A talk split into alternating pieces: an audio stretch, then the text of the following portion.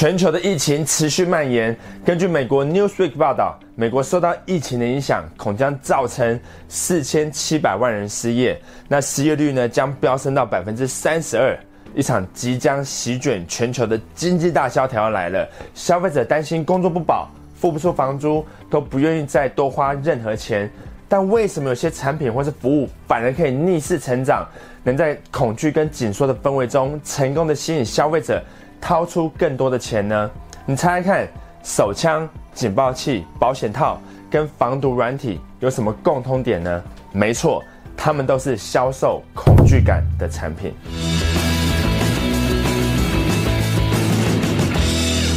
有大量的实验结果证明，当人接触到恐惧的事物时，肾上腺素会提升，会出现原始本能的攻击或逃避的反应。也就是说呢，逃避痛苦是人类的一种一种本能反应，而害怕失去的恐惧感更是主导了大量的产品或是服务的行销跟广告策略。举个例子来说，凌晨两点你打电话给某个人，即使你告诉他现在就立刻赶过来的话，就能抽到一辆汽车当做礼物，但很多人还是会觉得太累了不想去，或是爬不起来。但如果你告诉他你的车子好像被偷了，他一定马上就跳起来了。这个例子告诉你，相较于给他一个东西，消费者更容易对失去的东西产生反应。那以下就是这六种销售失去的恐惧感的产品行销策略。第一种是行销失去健康的恐惧感，最近经常缺货的口罩跟酒精。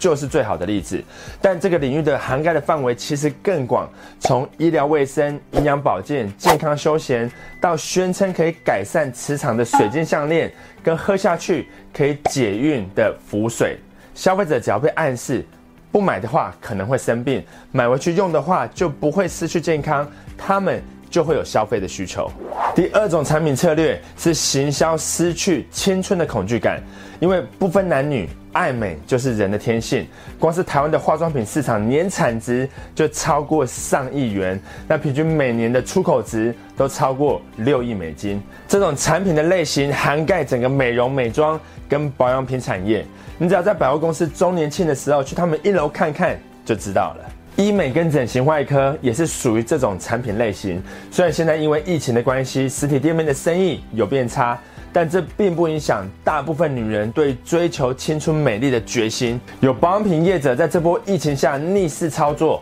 在网络上自办线上美容展，结果保养品的业绩逆势成长暴增六倍。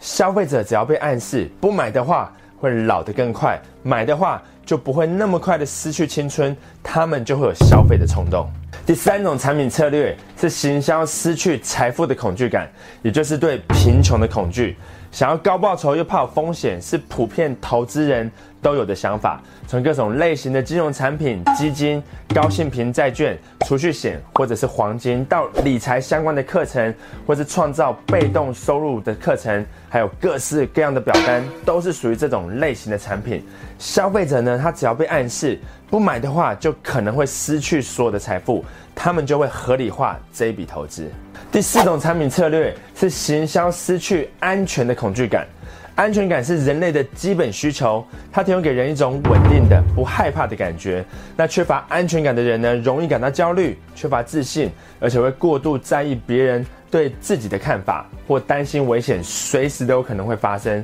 这种商品的类型涵盖范围之广，从个人电脑的防毒软体、防骇客入侵的系统、监视器、安全帽、保全系统。各式各样的锁头、ABS 刹车系统、安全气囊、建筑物的自振结构，到小 baby 的汽车座椅，消费者只要被暗示不买的话，就可能会失去安全，会让自己或家人暴露在危险之中。即使他原本没有这笔预算，一听到有安全的问题，预算就出现了。第五种产品策略是行销失去他人对自己的评价的恐惧感，人们或多或少。会因为介意别人对自己的评价而负担沉重的内心压力。那有些人呢，甚至会将他人对自己的评价当作是评论自身价值的标准。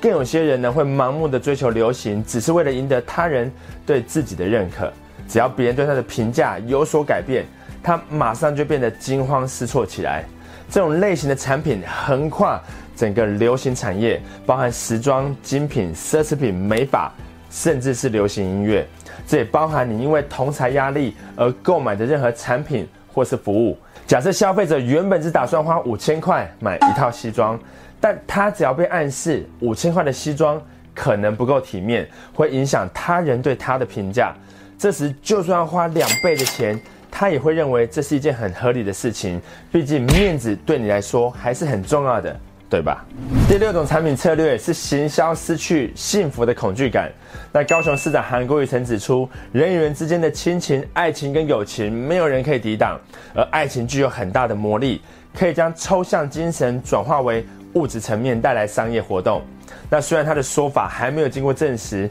因为爱情摩天轮连个影子都还没有看到。但不可否认的，能够强调获得幸福，或是能避免失去幸福的行销策略，通常都能打中消费者的心。从高档的餐厅、求婚的戒指、幸福的婚纱照、高档的蜜月行程，到人生中最大笔的负债——一栋房子，消费者只要被暗示他与丈母娘之间的距离就只差一间房子，没有房的话就只能叫阿姨，他淡淡就夹着三十年给他带下去了。OK，以上就是这六种行销恐惧感的产品策略：失去健康的恐惧感，失去青春，失去财富，失去安全，失去他人对自己的评价，以及失去幸福的恐惧感。那讲到这边，我很好奇哦，你提供的产品可以如何应用这个消费者恐惧感的因素来签下更多的订单呢？你的服务能够帮助人们解决什么样的恐惧感呢？在下面留言，让我知道。